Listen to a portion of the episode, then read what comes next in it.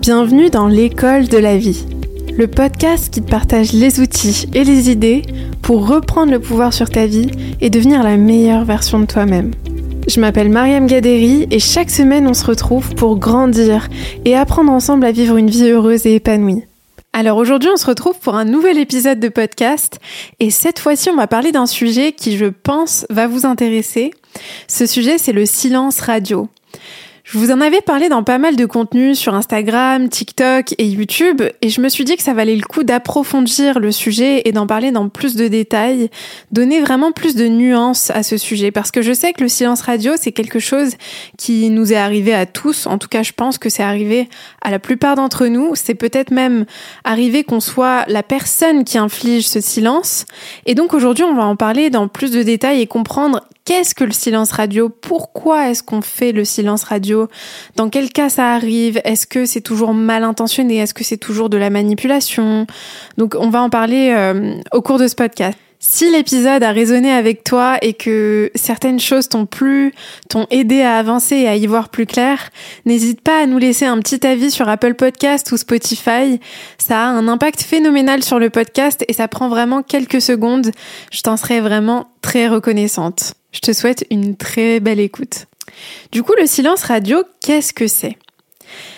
Il faut commencer par définir ce qu'est le silence radio parce que quand on parle de silence radio, j'ai l'impression qu'il y a pas mal de malentendus. Parfois, on parle de silence radio et on pense faire référence au ghosting, on pense faire référence, par exemple, au fait de vouloir prendre de la distance face à un comportement ou à une personne toxique et abusive. On pense au silence radio quand on, on prend de la distance, on coupe les ponts avec quelqu'un. Euh, c'est pas exactement ce que j'entends par silence radio. Quand je parle de silence radio, je fais référence à ce qu'on appelle le silent treatment. Le silent treatment, c'est un terme anglophone qui fait référence à la punition par le silence. Et donc, c'est pour ça d'ailleurs que dans mes contenus, dans mes vidéos, dans mes posts écrits, je parle de silence radio comme arme, comme technique de manipulation. Très souvent, dans beaucoup de situations, le silence radio est utilisé comme une arme pour déstabiliser, pour faire douter la personne en face de soi, pour asseoir son ascendance et son emprise psychologique sur la personne qui est en face.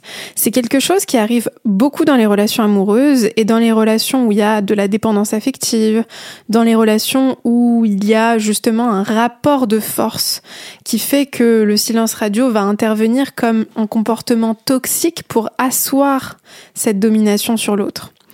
C'est très difficile à comprendre et, et même peut-être malaisant à reconnaître, mais il y a des relations amoureuses où le partenaire, qu'il soit un homme ou une femme, va utiliser le silence radio pour infliger une souffrance à son partenaire. Pas simplement dans un but sadique, mais dans le but de lui faire apprendre une leçon, dans le but de lui faire comprendre et de lui faire passer un message, paradoxalement, puisqu'il fait le silence. Le message qu'il ou elle essaye de faire passer, c'est ne t'avise plus jamais de faire ce que tu viens de faire, ne t'avise plus jamais euh, de me traiter de cette façon ou d'une autre, parce que sinon je te punirai par le silence. Je tiens aussi à préciser que quand je parle de silence radio, je parle pas justement, comme je l'ai dit au début, de situations où on prend de la distance, où on arrête, où on coupe les ponts avec quelqu'un parce que cette personne a justement été abusive, toxique, nous a maltraité, nous a manqué de respect. Euh, je parle vraiment de situations où on est face à un mécontentement, une contrariété dans une relation, peu importe le type de relation. Ça peut être avec un membre de votre famille, ça peut être avec un collègue de travail, avec, euh, avec un partenaire amoureux. La personne en face de vous s'est comportée d'une manière qui vous a déplu. Et au lieu de lui, de lui exprimer sainement, de vocaliser ce que vous ressentez, vous allez l'exprimer par le silence, un peu comme un enfant qui est blessé et qui sait pas vraiment comment exprimer ce qu'il ressent d'une autre manière que par le silence. Donc je vous donne un exemple. Si par exemple un de vos amis n'est pas venu à votre anniversaire, ou bien votre partenaire amoureux ou romantique ne s'est pas présenté dans un événement important pour vous, pour votre travail ou pour votre carrière professionnelle, vous êtes contrarié, vous êtes touché, vous êtes blessé, et vous allez l'exprimer par le silence radio pour pouvoir créer une réaction chez votre partenaire, que votre partenaire soit puni pour son mauvais comportement. C'est très difficile à reconnaître chez soi-même, mais on a tous parfois, peut-être à un certain moment, sans se rendre compte, utilisé le silence radio comme moyen d'infliger une punition émotionnelle à notre partenaire ou à quelqu'un de proche de nous. Et donc quelque chose d'important à comprendre, c'est que il y a le silence radio utilisé par les personnalités narcissiques, perverses, manipulatrices. Et dans ce cas-là, c'est des personnes qui vont vraiment utiliser le silence radio de manière intentionnelle. C'est pas forcément lié à une souffrance qu'elle ressente, c'est plus lié à un moyen de manipuler et d'asseoir son ascendance sur l'autre. Et puis il y a le silence radio qui est utilisé par des personnes comme vous et moi euh, et qui va être utilisé de façon inconsciente parce qu'on est blessé. Il y a une plaie qui s'est ouverte, une plaie de l'enfance. On se sent rejeté, on se sent ignoré. Donc par, par exemple, si mon partenaire n'est pas venu à un événement très important pour moi, pour mon travail et pour ma carrière professionnelle, bah peut-être que une plaie, une blessure de mon enfance va se réouvrir à ce moment-là, va être déclenchée. Je vais me sentir invisible, je vais me sentir euh, ignoré, humilié, abandonné par mon partenaire. Et donc le moyen que mon enfant intérieur va trouver pour exprimer cette souffrance, ça va être par le silence radio. On va punir la personne émotionnellement.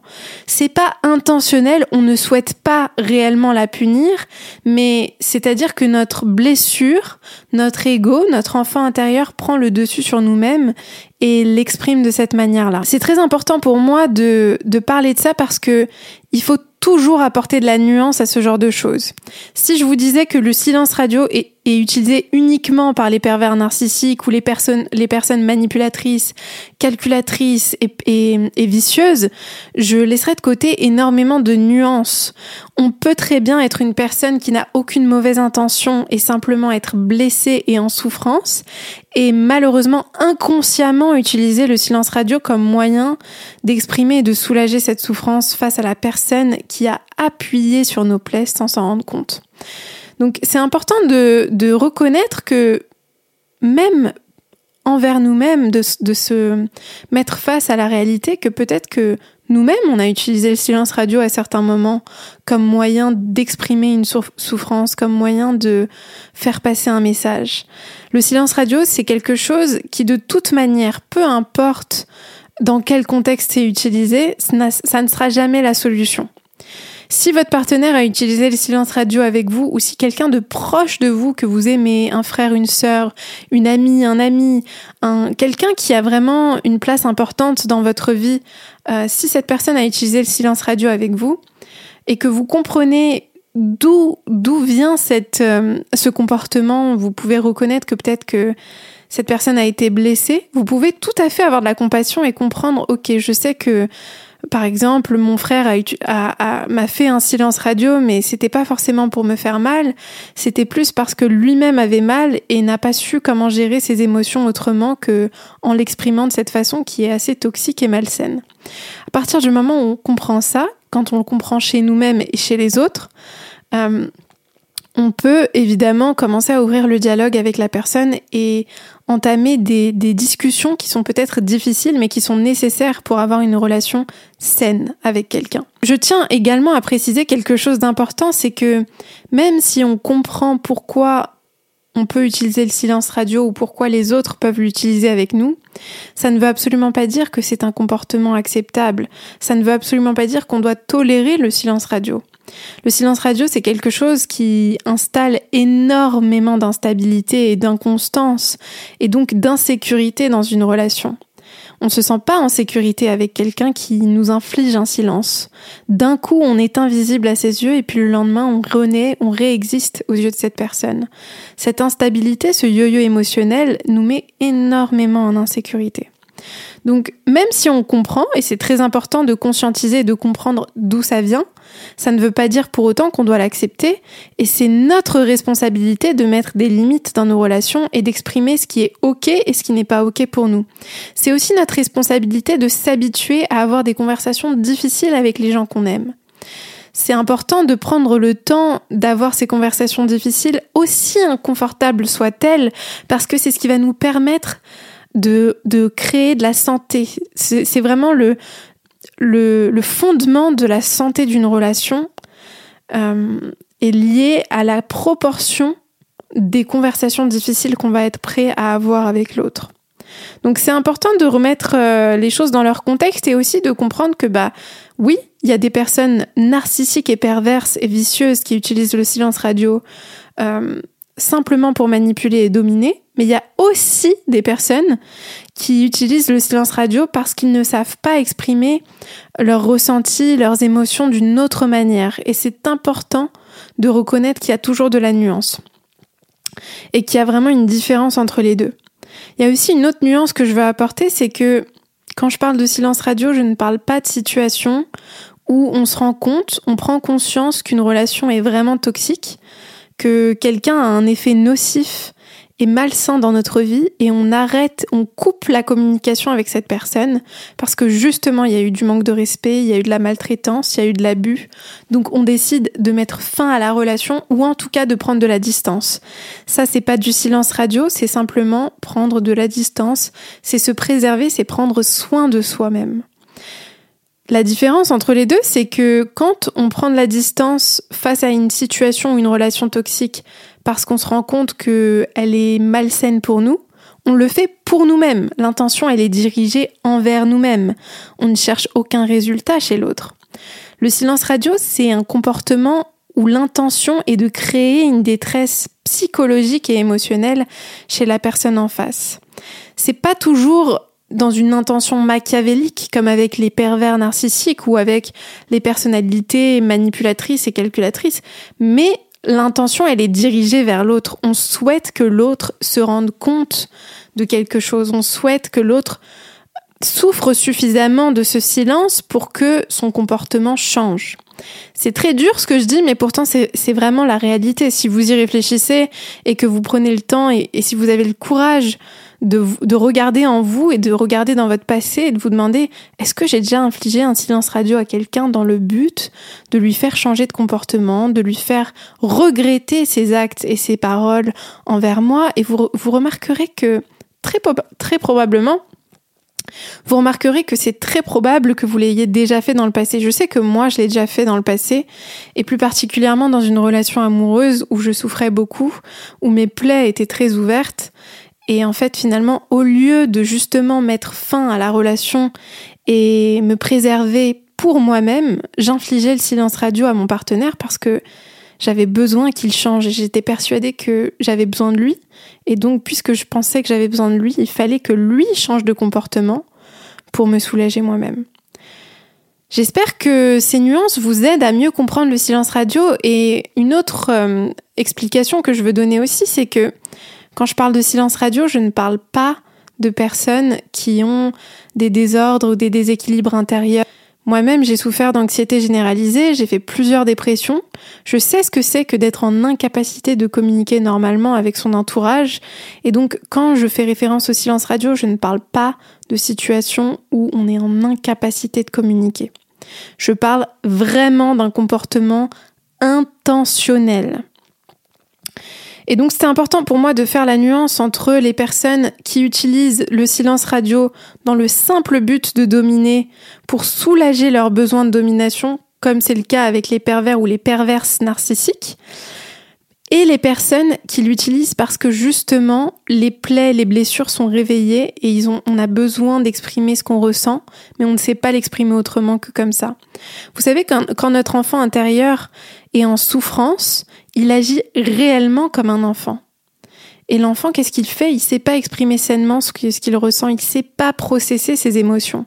Quand on était enfant, quand on était tout petit, notre manière d'exprimer ce qu'on ressentait, c'était en faisant des caprices, en pleurant, euh, ce qu'on appelle d'ailleurs des caprices, qui sont pas vraiment le cas, mais c'est une façon d'exprimer un ressenti. On ne sait pas l'exprimer d'une autre manière.